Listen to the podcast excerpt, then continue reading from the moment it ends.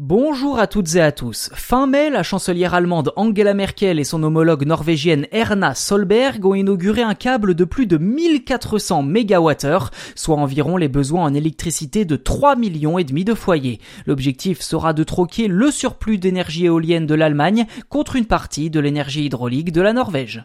Long de plus de 620 km, dont plus de 500 sous la mer du Nord, Norlink est l'un des plus longs câbles électriques au monde. Fabriqué par le groupe français Nexan, ce câble vert servira à échanger de l'électricité renouvelable entre l'Allemagne et son voisin nordique, plus précisément à compenser les fluctuations de production des énergies renouvelables dépendantes de la quantité de vent, de soleil ou de pluie.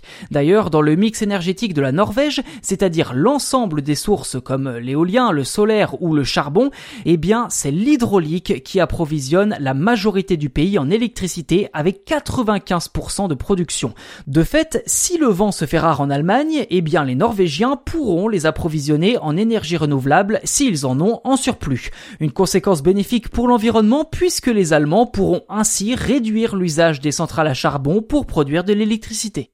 L'année dernière, pour la toute première fois, la moitié de l'électricité de l'Allemagne provenait d'énergies renouvelables. Mais le pays devra accélérer la cadence pour atteindre la neutralité carbone à l'horizon 2045, surtout après avoir annoncé la fermeture de sa dernière centrale nucléaire pour 2022.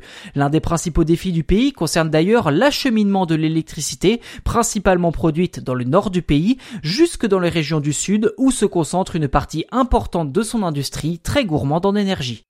Si le projet a coûté près de 2 milliards d'euros, il a en partie été financé par la banque publique KfW, l'opérateur du réseau norvégien Statnet et son équivalent allemand Tenet.